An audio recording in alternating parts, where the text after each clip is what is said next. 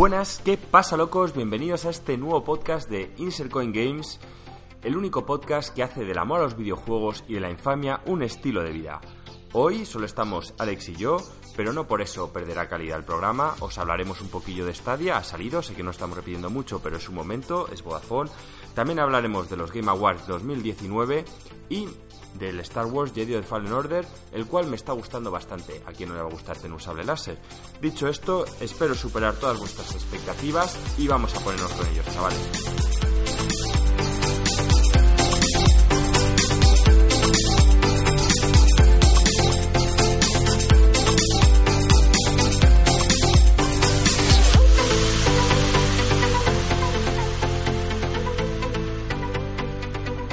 pasa, locos? De nuevo al podcast de Insert Coin Games. Hoy estamos Joaquín y yo dándolo todo mano a mano, ya que Marco y Eduardo están tomándose unas merecidas vacaciones. Eh, bueno, Joaquín, ¿qué tal todo? ¿Qué tal, Alex? ¿Cómo estás? Pues muy bien, la verdad es que esta semana, a pesar de que nos han abandonado, hay noticias frescas y con ganas de comentarlas, sobre todo la experiencia que estoy teniendo con el Star Wars Jedi The Fallen Order. Bueno, pues sí, ha habido, ha habido un montón de, noticias, así que vamos directo por ellos. Arrancamos con, con Stadia. Sí, nos estamos volviendo quizá un poco monotema, pero es que es el lanzamiento, no paran de salir noticias de Stadia. Y yo creo aquí va a ser un poco por encima, porque haremos un especial cuando lo juegue Marco. En el podcast anterior hablamos de los precios. Yo decía que pensaba que iban a ser altos. Eh, vosotros me decíais que no y me he llevado la palma, parece. Ya, eh, voy a dar algunos precios, no vamos a darlos todos, pero eh, básicamente Assassin's Creed Odyssey a 70 euros, Attack on Titan Final Battle 2 70 euros, Destiny The Collection está incluido, Farming Simulator a 30, Final Fantasy eh, a 40. vamos a decir que los precios están, digamos, al mismo precio que cuando salieron eh, cuando salió todo. Ah, por poner la guinda al pastel, Mortal Kombat 11 está a 90 euros. Me parece ser que están incluyendo DLCs o algo. Yo imagino que también, porque si no, no tiene sentido. Ahora mismo Mortal Kombat, la edición normal en Steam vale 60, pero está de oferta a 30. Aunque bueno, hay un montón de DLCs con personajes raros y demás. Así que entiendo que a ese precio será un especial de Stadia que lo incluye todo lo que tiene hasta el momento y quizá todo lo que vaya saliendo. Es que, a ver, ninguno de estos juegos eh, acaba de salir. El Assassin's Creed Odyssey, sí, es un juegazo, pero vamos, ya tiene su tiempo. Y el Rage 2, que también lo están vendiendo a precio completo de 60 euros, pues cuando salió, pues era un juego decente tirando a mediocre y yo no. Hoy en día pagar 60 euros por ese juego me parece un poco una locura. Bueno, yo en la fecha de lanzamiento me parece que quizá lo han hecho para que la gente vea los precios y no quieren engañar con ello. Y yo creo que con el pack gratuito es que en algún sitio tienen que sacar la pasta. Al final, a lo mejor, el hecho de que tengan a ellos los servidores, de que se estén fundiendo la electricidad, lo justifican con juegos más caros. nunca, en ningún caso van a poder llegar a los precios de Steam porque Steam no tiene que pagar servidores para, para streamearte el juego. O sea, de algún lado tienen que sacar el dinero y eh, parte del precio de este juego se, lo está llevando Stadia, está clarísimo. Bueno, de salida también decir que algunas páginas que son muy conocidas por siempre estar viendo si los juegos cumplen o no cumplen, ver el rendimiento de las videoconsolas, han dicho que no todos los juegos llegan a la promesa de 4K 60 FPS, de hecho hablan del Red Dead, que se puede ver mejor jugándolo al máximo en un ordenador, y el Destiny, que tampoco llega a 4K, llega a los 60 frames, pero no llega a 4K, y el Red Dead pues se está jugando a 30. El consumo, y hablo del consumo a 1080, ni siquiera a 4K, es de 7 GB la hora. Esto va a suponer un problema en Estados Unidos, y mi vuelo que en otros países donde tienen limitado la cantidad de gigas que reciben a no sé si es semanalmente o al mes, pero o el paquete te da barra libre o no puedes aprovechar esta día. Sí, Comcast, por ejemplo, que es un operador de internet muy común en Estados Unidos, eh, depende de la, de la localización y tal, pero hay mucha gente que tiene un límite de 100, 150 gigas al mes con lo cual a 7 gigas la hora, bueno, pues te da para jugar, pero súmale todo el resto de lo que haces. A ver, eso siempre va a ser un problema. Yo de todas formas, a mí lo del 4K 60 FPS que no llega al Red Dead, digo un par de cosas. Lo primero, que el Red Dead está terriblemente optimizado para PC, o sea, necesitas un PC eh, titánico para jugarlo a 4K 60 FPS.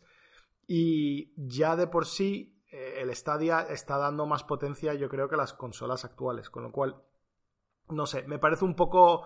Eh, me parece un poco injusto comparar Stadia con un PC de 2.000 euros cuando mm, te está costando 10 euros al mes. pero bueno. Sí, sí, que Rockstar siempre ha tenido muchos problemas. Bueno, esto era, simplemente era mencionar la noticia que le han comentado. Yo ya dije que personalmente quizá no habría dicho 4K en todos, habría dicho que en muchos juegos llegaría y garantizar el 2K en todos, que así ya no se la juegan, pero bueno, vamos a dejarlo para más adelante porque en, todos nuestros podcasts lo estamos comentando y a mí me apetecía pasar ya a temas nuevos y dejarle el estadio a Marco cuando lo tenga en sus manos. Bueno, y lo otro que ha sucedido en el mundo de las noticias de los videojuegos es que han anunciado los candidatos para los Game Awards 2019, que se va a celebrar el 12 de diciembre. Los candidatos son Control, de Remedy, Death Stranding, de Kojima Productions, Super Smash Bros. Ultimate, de Bandai Namco Nintendo, Resident Evil 2, de Capcom, Sekiro Shadows Die Twice, de From Software, y The Outer Worlds, de Obsidian. Eh, ¿Qué piensas, Joaquín? Bueno, eh, primero, que este año me parece muy flojo y lo voy a comentar después de esta noticia. Ahora decir que a mí los Game Awards me encantan, son como los Oscars de los videojuegos, espero que vayan a más. el organizador de todo, Jeff Keighley, es una persona que nos cae muy bien, tanto a Marco como a mí. Yo creo que cada vez a, a más gente que va sabiendo de él es un buen tío, le mola los videojuegos, se expresa muy bien, tiene mucha confianza y ha ido a más. El problema los inicios fueron complicados. Como todo gran proyecto, él puso eh, mucho dinero en su bolsillo y no es fácil de la nada decir, oye, venga, que voy a sacar los premios anuales de los videojuegos y a ver cómo funcionan. Por suerte para él, eh, tenía un gran amigo que es Hideo Kojima, le estuvo apoyando desde el principio, salió en todos los Games Awards, ofrecía contenido.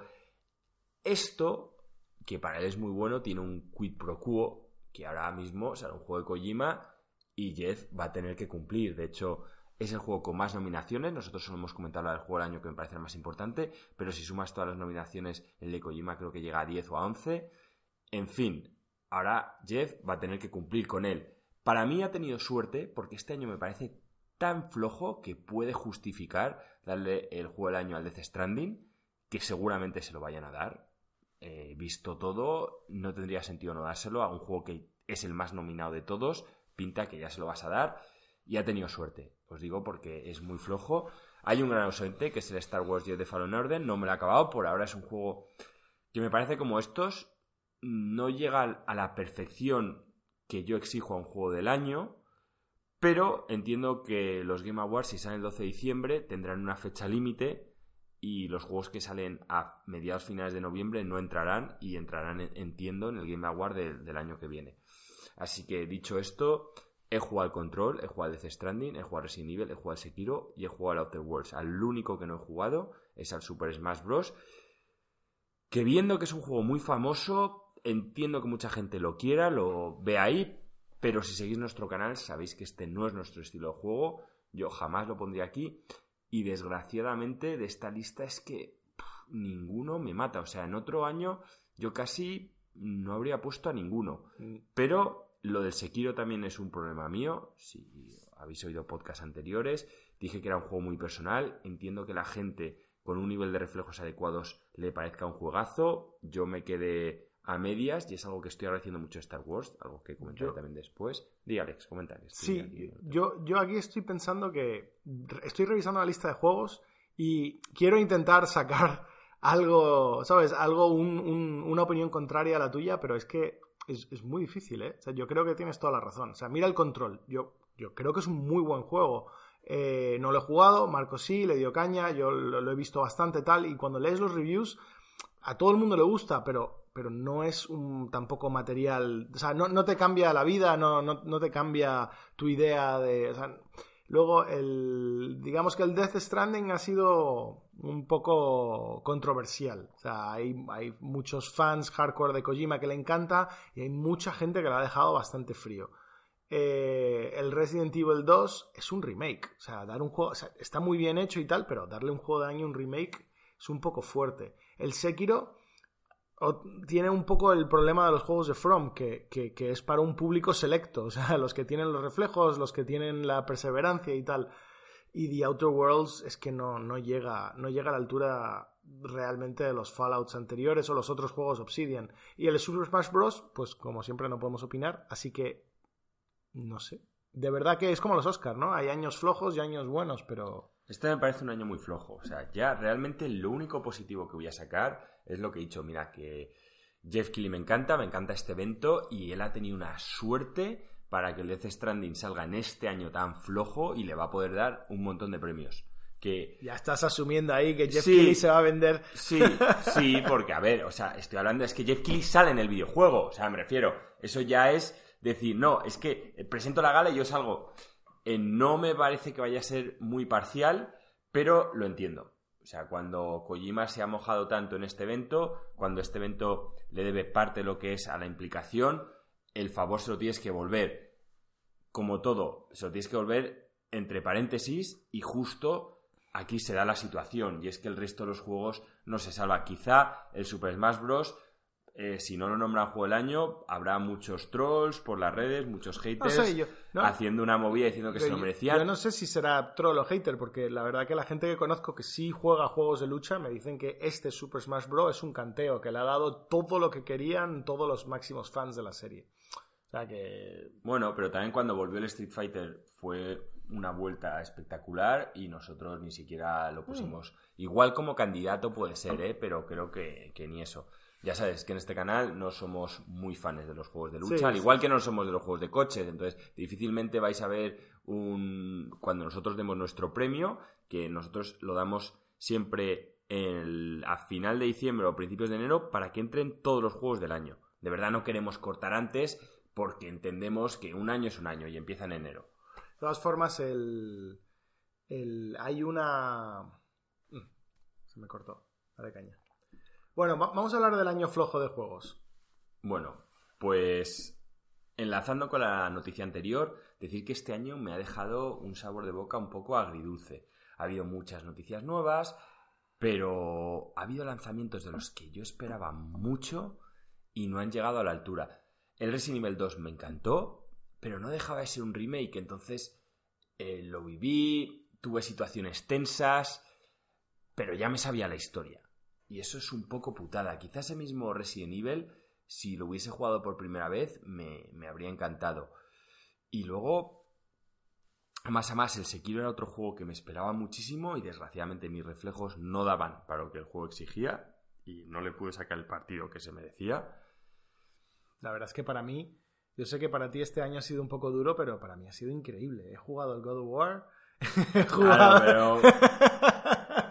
Es que, a ver, y yo si hubiese jugado a los juegos del año pasado, seguramente también lo habría sido, pero yo no entiendo. Te dije que el God of War te iba a apasionar y, te lo has pasado de locos. Y sin duda, si el God of War estuviese este año, se lo volvería a dar sin planteármelo, pero. Qué luego, luego es que, ¿qué más? De Outer Worlds lo jugué y bien, me refiero, me lo pasé bien. Es una nueva IP, espero que vendan, porque creo que si les entra más dinero, pueden hacer algo mucho mejor pero no fue un Fallout. O sea, no fue la sensación de meterme. Poco a poco me fui metiendo más en el mundo y tal. Y ahora, oye, tendría las ganas de jugar un Outer World 2, pero no estoy como el Fallout. A mí el Fallout, cuando se anuncia un Fallout, tío, yo me vengo arriba. Es más, yo te digo una cosa. De los juegos que hay aquí, a ver, el Sekiro no puedo hablar porque el Sekiro yo creo que a mí me gustaría, aunque posiblemente sería demasiado difícil para mí. Pero de los demás, la verdad que no me llaman tanto. Eh, y yo creo que los indies que han salido este año sí que me han... Sí que he disfrutado. Yo he disfrutado mucho de los indies que han salido este año. Así que... Claro que los indies nunca... Bueno, nunca se llevarán un Oscar, ya veremos, ya veremos. Bueno, el, el Hollow Knight se podría llevar perfectamente. Lo que pasa es que, bueno, hay mucha gente que dice que es Borderline lo de India. A mí me parece que sí, sí, entre dos, aunque luego entrará apoyo. Pero bueno, nosotros lo plantearemos, ¿eh? aún no hemos dado nuestra lista. Bueno, la indie es. eh, Hollow Knight es súper indie. O sea, el juego entero lo hicieron básicamente entre dos personas. Y a mí se me decía juego del año. Pero nosotros haremos nuestra lista, nos reuniremos un día los cuatro y hablaremos largo y tendido sobre los juegos que vamos a, a poner. Vamos a ir con el. con el Jedi Fallen Order. Le has estado dando caña al- a este nuevo juego de Star Wars, ¿verdad? Pues sí, la verdad es que que ganase un juego de EA era un sentimiento jodido, el juego del año, pero aún así me lo tenía que comprar, lo tenía que jugar. Eh, han hecho algo que de lo que yo siempre he hablado, que es estudios grandes, si no tienen ideas, pero lo que tienes es presupuesto, coño, y tienes buenas IPs, copia cosas que han funcionado de los demás, y es que no pasa nada. No pasa nada, y es que el lleno de Fallen Order se ve claramente que es un plagio a muchas cosas que funcionan. Y a mí no tengo ningún problema, es más, me encanta. El combate, lejos de lo que dice la gente, es un combate estilo Sekiro. No es tan difícil. Yo recomiendo el nivel de dificultad sí o sí obligatorio para cualquiera que vayáis a jugar este juego es subirlo un nivel, ¿vale? Y entonces vais a recibir lo que para mí tendría que haber sido una experiencia que, mm, bueno, del Sekiro, que es básicamente hacer counters a los golpes y está muy bien y las animaciones me molan bastante, me lo estoy disfrutando mucho. A la gente que hayáis jugado al Sekiro, quizá recomiendo subir la dificultad al máximo. O sea, en vez de un tick, subirle dos ticks y disfrutarlo, porque si yo, que el Sekiro no lo pude acabar, este, me matan, ¿eh? Yo en el Star Wars estoy muriendo. Me gusta, es cierto que son combates mucho más rápidos, pero es lógico, porque la serie Star Wars también, si tú ves los combates, cuando te pegan una hostia con un sable láser, pues me refiero que difícilmente te vas a levantar. Lo de los blasters sí que es cierto que hace muy poquito daño los disparos, aunque quizás eso lo han hecho para no marear al personal, porque si bien son muy fáciles en un uno contra uno o en un dos contra dos de devolver, como hacen los Jedis, cuando estás en un combate cuerpo a cuerpo, que haya Stormtroopers disparándote es una puta jodienda. ¿Y dónde, más o menos, dónde, hasta dónde has llegado en el juego? ¿Cuánto le has podido meter? Yo creo que tengo que estar por la mitad. ¿Tanto? Por lo que he oído, sí, de duración del juego. Por la mitad, de hecho, más. O sea, me atrevería a decir un 65%. Luego ¿Cuánto es, has jugado en horas? Pues habré jugado 15 horas o por ahí. Vale, o sea que tampoco va a ser muy largo el juego. No, no, yo creo que es una experiencia de 30. A ver, porque yo también le voy a explorar los mundos y tal. Si no, yo creo que en 25 igual te lo puedes acabar. Eh, obviamente también depende que te maten más o menos. Yo le estoy echando más horas porque digo, eh, no estoy jugando en el nivel normal. En el nivel normal creo que apenas me habrían matado. En un nivel más dificultad estoy muriendo y hay zonas que tengo que repetir. Y eso supone horas en las que no estás avanzando. Pero disfruto muchísimo más del combate, me lo paso fenomenal. Es una pena que como Star Wars es de Disney, pues puedes partir por la mitad animales pues- o bestias, robots, pero no humanos. Ah, pero se siente, te sientes como un Jedi. O sea, cuando llevas el personaje te sientes en plan como un Jedi ahí poderoso tal o... Sí, de hecho, el sable, los sonidos, el combate, lo único que te echa un poco más para atrás es el protagonista. Ahora es es muy es típico estereotipo de un Jedi bueno, o sea, mm, le- no tiene la carisma a lo mejor que puede tener otros personajes. Es cierto que los personajes de la saga Souls tampoco tienen carisma, porque es que no hablan ni dicen nada. Pero es que el mundo de Star Wars, sí, eh, que es impresionante, porque a lo que voy. He dicho que el combate lo ha cogido del, del Sekiro. Bueno, la exploración es un híbrido entre los Souls y el Uncharted. En cuanto a puntos de grabado, eh, cómo está distribuido el mapa, es muy Souls, pero las visiones espectaculares, el trepar de un sitio a otro, es Uncharted. Entonces, el mundo de Star Wars da para vistas preciosas y tal, pero no tiene esa ambientación que tienen los Souls, que te metes ahí, notas la angustia. Entonces, esa parte que te está aportando los mapas del Souls, yo creo que aquí te lo debería aportar un poco los personajes.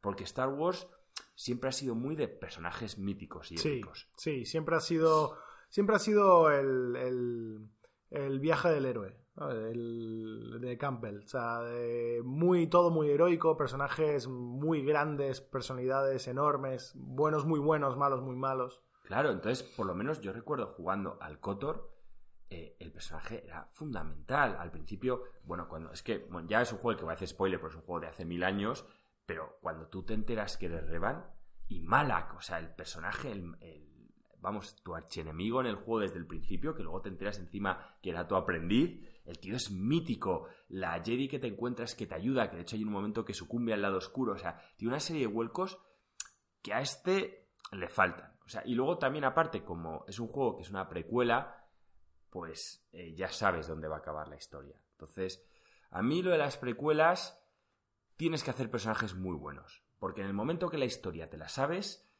mm. el personaje tiene que ser épico. Y para mí, los tres protagonistas, barra cuatro juntándolo con el enemigo, me parece que están bien. Pero hasta ahora, hasta lo que yo he jugado, no llegan a sobresalientes. Y sobre todo el protagonista se me queda en, muy genérico. Ya veo, ya veo. ¿Y qué piensas de, de la historia? Pues un poco lo que he dicho, que al ser una precuela mm, se queda un poquito floja, tiene twist, es cierto, que hay momentos que se quitan y a lo mejor no te lo esperas y tiene alguna que otra sorpresa, que no quiero hacer spoilers, pero por ahora me parece que la historia, si bien es un poquito mejor que los personajes, eh, tampoco llega al sobresaliente. Entonces, en este juego, a día de hoy está quizá como un juego sólido, pero las horas que me quedan, ojalá que llegue a ser un juego origen, en cuyo caso yo lo defenderé como juego del año, ya que es el único de los que hay aquí que llegan a esa nota para mí. Y espero que llegue, pero no se lo voy a dar si no se lo merece. Entonces tengo que llegar al final. Y otra gran pena es que me lo compré en Steam, ¿vale?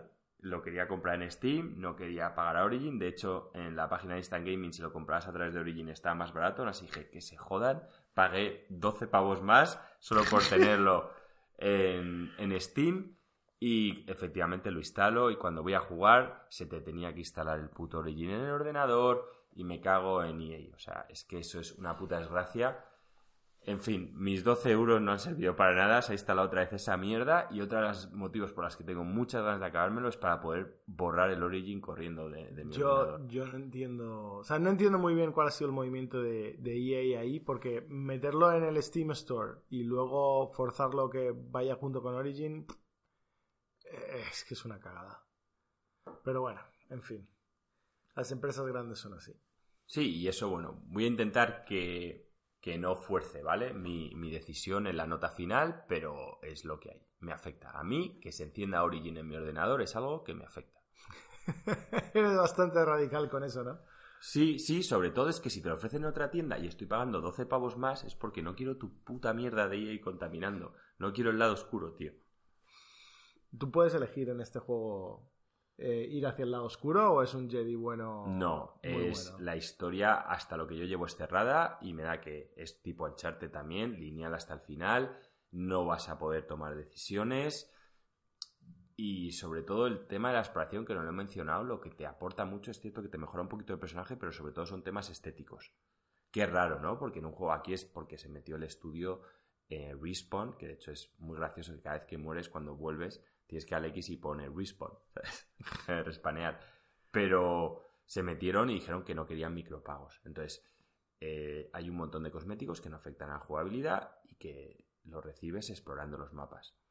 Me, me, pregunto si todos esos cosméticos fueron diseñados para ser micropagos y al final consiguieron convencer a EA y entonces lo han dejado como, como algo in-game. Yo creo que no, porque realmente eh, la mayoría están a través de que te tomes tú el tiempo de ir a zonas que son un poco inaccesibles y demás, y no veo qué otras cosas te podrían haber puesto en esas zonas. Normalmente, cuando tú juegas a un juego de la saga Souls, todos esos cofres son armas, armaduras, que tienen un sentido, y a lo mejor coges el arma y te gusta o no, pero tú no sabes a priori, y la tienes y la puedes probar, mientras que aquí tienes tu sable láser, me refiero que no va a ir... Es un juego de Jedi eh, otra cosa es el Kotor, que sí que era más rol y le ponían piezas de armadura y tal, pero aquí, que es más de acción straightforward, poner armadura, o sea, no tenía mucho sentido. Es cierto que en el God of War lo hicieron, o sea, quizá lo podían haber hecho, pero yo creo que no, que de primeras lo habían pensado como algo, porque si no, no entiendo esas zonas, esos recovecos pensados donde tienes que meter y tal para explorar. Claro, no, vale, no, parece que no, pero vamos, que a mí que me hagan explorar para darme un cosmético es que vamos, no exploro en mi vida. El tema está, el tema está en que eh, la mayoría son cosméticos, pero hay unos pequeños objetos que te suben al igual que God of War, cuando consigues 3 de 1, que te suben la fuerza o la vida. Y eso importa, porque no hay muchos. O sea, tener un poquito más de vida en este juego es como el God of War influye. Esto es, esto es, esto es la infamia, Joaquín. esto es como un loot box. Me están metiendo un loot box en el juego. No, porque no puedes pagar por ellos. O sea, solo los tienes que encontrar. El tema es que la mayoría de cofres son cosméticos y cuando te encuentras uno, que de hecho se suele ver de lejos, que te da vida y tal, pues te, te alegras. Bueno. Pues nada, y oye, una última cosa. El... ¿Qué tal la parte gráfica? Porque una de las cosas que se quejaban muchísimo todo el mundo, incluyendo. O sea, una de las razones por la que fracasó Mass Effect Andrómeda es porque EA forzaba a todos sus estudios a utilizar el, engine interno. Es que están utilizando otro engine. El juego, vamos, eh, luce precioso. Las imágenes son espectaculares, de vez en cuando hacen típica escena charter que se ve desde lejos para que puedas apreciar todo, las naves, los sonidos. Eh, bueno, tiene algún que otro bug, en plan típica animación que ves que algo se ve mal, tiene alguna que otra caída de FPS, pero no molesta la experiencia, es en momentos muy puntuales y rara veces en el combate. Yo en el combate, de hecho, no he tenido ninguna. Fuera de esto, eh, los Wookiees son infames. O sea, yo no habría puesto los Wookiees, porque es que, o sea, eh, parece que son Wookiees Rastafaris. Te lo juro, o sea, parece que es una raza de Wookiees que viene del planeta Jamaica, tío, y van todos, entonces en vez de tener pelo, tienen rastas. Entonces, es que queda fatal, te lo juro. Y hay algunos que tienen un color raro y te juro que parece el Mr. Honky de South Park. O sea, es que están, cuando los ponen lejos, que parece, vamos, un zurullo, tío, están muy mal hechos los Wookiees. O sea, es infame, pero he decidido hasta pasarlo por alto. Ahora ya que me has preguntado, bueno, pues lo voy a decir. Pero sí, los Wookiees, yo veo eso y digo, ya estáis cambiando esta raza y ponéis a otra. O sea, si, no da el motor para que luzcan bien y para que el pelaje se vea bien, eh, no. O sea, esto, tío, que, que parece el Swamp Thing, tío, ni de coña. Ni de coña lo habría puesto. deberían entonces haber elegido otro planeta, porque el juego es en el planeta Wishik, que es el. No, hay varios planetas. ¿Sí? Hay varios. Yo, ya, yo ya tengo cuatro planetas a los que puedo viajar. En uno de ellos, eh, que de hecho te encuentras con personajes de la película de Rogue One. ¿Te acuerdas del personaje que hacía el actor este que tiene el ojo derecho caído y tal? Bueno, pues te lo encuentras. Esto ya lo sabe todo el mundo porque fue el vídeo de gameplay que enseñaron y tal. Pero en ese planeta es donde están los Wookiees, que también lo sabe todo el mundo porque en los vídeos. Es que, ¿cómo cojones? O sea, ¿cómo lo haces, tío? En el momento que alguien lo juega dice, Joder, se ven fatal los putos Wookiees, tío. ¿Cómo siguen adelante? Yo es que a veces no lo entiendo. Es que ya tienes toda la historia escrita en el planeta de los Wookiees, tío. ¿Qué pues, vas tío, a hacer? Cambio, o sea, cambio Wookiees por cualquier otra raza, tío. Que está esclavizada por el imperio. Es que me refiero, no, no puedes un juego que se ve tan bien, de repente esa cagada. Joaquín, hay que vender peluches de Wookiee, tío. Bueno, pues de verdad, es que me entenderéis cuando los veáis. O sea, vais a decir, no puede ser. Por todo lo demás, bien. Ok, bueno, pues le hemos sacado. Le hemos sacado, yo creo. Bueno, no sé, me ha, gustado. Me ha gustado lo que has contado del juego. el combate mola un huevo de espadas, Alex. Es que cuando ves los sables láser luchando, eh, que chocan, es lo que te he dicho, lo que debía haber en el Sekiro, pero no como en el Sekiro que a veces estás parando 10.000 hostias de un mal en plan pam, pam. Aquí es más de pum. Cuando haces un counter, tú le llevas al otro al otro lado. Porque en teoría eh, me refiero, estás siempre luchando contra más o menos gente de tu tamaño, contra los monstruos, tiras más de parar, que también les puedes echar para atrás según el tamaño que tengas, de esquivar, porque hay golpes que son unblockables, hay algunos de los que, los tienes que saltar, muy dinámica, muy dinámica Sekiro, y aquí sí que en el nivel siguiente dificultad, oye, a, a veces me sale, a veces no y me matan, y lo estoy disfrutando, y mola un montón, y yo ahora entiendo a la gente que juega al Sekiro y dice, es que el juego es increíble, yo lo entiendo, si es que yo lo dije, dije, el problema es que a mí no me da los reflejos. Mm. Y EA ha hecho el modo eh, Free Pass, que entiendo que es la dificultad normal, incluso hay algunas más fáciles, que si a mí esta me está costando, pero avanzo bien, entiendo que la anterior va a ser para todo el mundo. La siguiente para los que quieran un poco más de challenge, porque la dificultad, esto sí que es importante, quizá no lo he comentado antes, pero lo voy a decir, según va subiendo lo que hace es que eh, la ventana del counter sea más pequeña, que el daño que hacen los enemigos sea mayor y que la agresividad de los enemigos sea mayor. Subiendo uno más, Alex, a mí hay enemigos que al principio me mataban de dos hostias. Entonces, está bien. Estoy encantado. Bueno, pues qué bien, me, alegro que, haya salido un buen juego de Star Wars, tío, porque de verdad que llevábamos una época que es que no cancelaban todos los juegos de Star Wars, lo... Ah, Yo sigo soñando con un KOTOR, con un juego RPG. De hecho, hay una noticia, bueno, que no hemos comentado, y es que el CEO de, Xbox, ¿cómo, ¿cómo se llama, tío? Se me acaba de pirar, no me lo puedo creer que se me haya pirado. Bueno, el... joder, el de la chaqueta, perdonadme, es que es la, edad y esto es que ni siquiera lo teníamos comentado para el podcast, simplemente lo iba a decir. El tío ha dicho que se quiere centrar en los RPGs, que Microsoft se tiene que centrar en los RPGs y no descarta también darle mucha importancia a RPGs eh, orientales, fichar estudios orientales y hacer. Pero él cree que la línea va por los RPGs y eso, oye, me parece una gran apuesta. ¿Mm? Sí, sí. Está, está bien. Bueno, vamos a, ir con una pregunta de, uno de los oyentes. Eh, Fito89 pregunta por Discord que se avecina la nueva generación para finales del próximo año y aunque aún no se sabe nada en cuanto a qué títulos saldrán de lanzamiento con las nuevas consolas, ¿qué es lo que valoráis para comprar una en el lanzamiento? Títulos anunciados, estudios propios, servicios o potencia. Bueno, yo este tema, Fito, lo hemos hablado muchas veces y es un tema de cómo está el mercado, ¿no? Hay que analizar un poco lo que ofrece Microsoft, ahora lo que ofrece Stadia, lo que ofrece Sony y la realidad, la realidad, bueno, lo que ofrece Nintendo. La realidad es que, para mí, si te quieres comprar una consola, la ideal, siempre y cuando tengas un, ya un PC, que a lo mejor esto de aquí al año que viene cambia, porque realmente con Stadia a lo mejor no va a hacer falta tener un PC potente, pero yo soy partidario de primero tener un PC decente que te permita jugar. Yo no soy tampoco el 4K, ¿eh? que te permita jugar a, 1080, 60 frames. Con eso yo creo que vas de lujo. Y una vez que ya tienes ese PC, una consola. Para mí, mm, es un tema de estudios propios y de títulos propios. Porque yo ojalá que los estudios que tiene la Play eh, saliesen en el PC. Es que no me compraría una Play. Pero ahora mismo Sony ha invertido pasta en estudios, en estudios que dan juegos de muchísima calidad. Y o te compras su consola o no los juegas. Yo aquí siempre recomiendo, oye, mira, si tienes el dinero, quieres entrar a nueva generación, cómprate una PlayStation. Todo lo que te ofrece Xbox lo vas a tener en un PC. Yo, yo la verdad que es, la, realidad.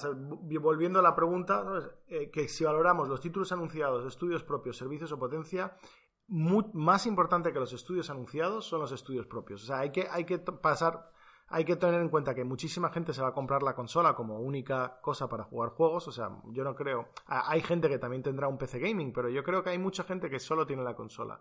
Y cuando tienes una consola es una inversión a largo plazo, o sea, tienes varios años que la vas a estar jugando. Solo porque hayan anunciado un juego u otro de lanzamiento, normalmente los juegos buenos salen mucho más adelante en, la vida de la consola, con lo cual eso ya es, es mucho más enfocarte en los estudios que, que, lancen los tipos de juegos que a ti te gustan. Entonces, ahora mismo Sony pega muy fuerte con sus estudios propios y, ese es el tema. Pero lo curioso es que la potencia, por ejemplo, a mí no me preocupa. O sea, yo creo que ya esta última generación han estado muy cercanos en potencia y esta próxima tampoco se van a distinguir. Yo no creo que vaya a haber una gran diferencia entre PlayStation y Xbox en cuanto a potencia.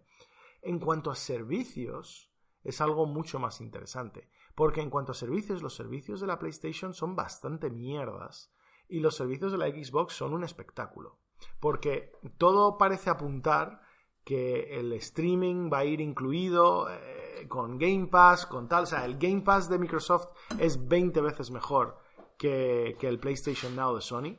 Eh, y han comprado muchos estudios. Entonces, no sé, es una apuesta muy difícil. O sea, la verdad que e, es complicado no recomendar a Sony por, porque al final, cuando te compras una consola, lo que quieres son los juegos y de verdad que los juegos de Sony no los puedes jugar por otro lado. Eh, A ver, hay otra circunstancia también, es que, es el dinero. Si estás pillado de pasta, yo entiendo que, y no puedes tener un PC, si me dices, mira Joaquín, es que yo tengo un problema, no, no tengo dinero para un PC y solo me puedo pillar una consola. Aquí me pilláis. Porque es cierto que los juegos de Sony, para mí, puede que sean mejor que los de Xbox, que ya no estoy tan seguro, ¿eh? porque Xbox ha pillado bastantes estudios y puede que en la siguiente generación veamos ya un empate técnico. El problema es que tú me dices, ya Joaquín, pero tú te compras la Play porque tienes un ordenador y los de Xbox los vas a jugar en un ordenador. Si me pones en la tesitura de te tienes que comprar una consola y no tienes PC para jugar, oye, pues es que Xbox tiene el Game Pass y eso es la leche, porque vais a tener un montón de juegos a un precio muy asequible. Entonces, ahí sí que quizá me decantaría por la Xbox, y es lo que he hecho siempre. Y al final, al final de temporada, cuando ya estén hablando de la PlayStation 6 y la Xbox 6, coges tu Xbox, la vendes, te compras una Play y te pillas todos los juegos tirados en segunda mano, eh, los juegos que han sido de estudio y te los juegas. Porque os digo una cosa, el God of War, God of War da igual jugarlo el año que sale o tres años después. Vas a flipar. Un Uncharted te da igual jugando. Pues sí, el año que sale. Bueno, pues los gráficos te pueden impresionar un poquillo más. Eres un tío. Es que también. A ver, yo, yo lógicamente todo lo que dices tiene sentido. Pero, pero si te apasionan los videojuegos, esperar un par de años para, jugar un juego estoy hablando en el hipotético, yo me caliento y tengo el dinero, pero Alex, eh, si me habla a lo mejor un chaval que me dice, mira, es que mis padres eh, no tengo ordenador y solo me dejan comprar una consola, pues joder, es que lo que te ofrece Xbox, yo tengo el Game Pass de PC y es una pasada, tío. O sea, he jugado al Outer Worlds el día que salió y estoy pagando 4.99, jugué al, al Spiral este de cartas que me, que me encantó, jugué al Gears of War 5, tío que de hecho no han metido el Gears of War 5 en Game of the Year. Eso lo estoy flipando un poco, porque me parece un juego muy sólido, pero no lo han, no han, metido ahí. Ahora que lo he mencionado, he dicho, joder, pues un gran ausente de este año en el Game Awards. A mí me encantó la experiencia del Gears 5. No sé, tío, Alex, es mucha calidad por, por un precio que me parece muy asequible. Sí, no, y sí, la verdad que si solo tienes una, una consola, porque tienes temas de que el dinero, pues, joder. Es, que... además piensa que si te molan los RPGs clásicos, eh, Microsoft tiene In Exile y un par de estudios más en exclusiva. lo que voy. Con Wasteland, con tal. Si te molan eh, los indies, incluyen un montón en Game Pass, tal. O sea, la verdad que Microsoft está haciendo las cosas muy bien. Pero luego te sale Sony con un God of War, con un Spider-Man, con el con el Last of Us 2 y dices, pues quiero jugar a eso. Ya, ya, ya lo sé, que el Last of Us 2 sí que es algo, pero el Last of Us 2 va a salir para la Play 4 y estamos hablando de la siguiente generación.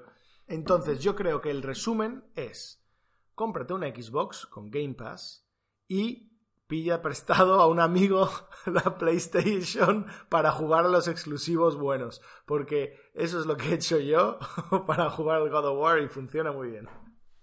Sí, a ver, eso también es una opción. Pero bueno, eh, lo dicho, depende un poco el dinero que tengáis.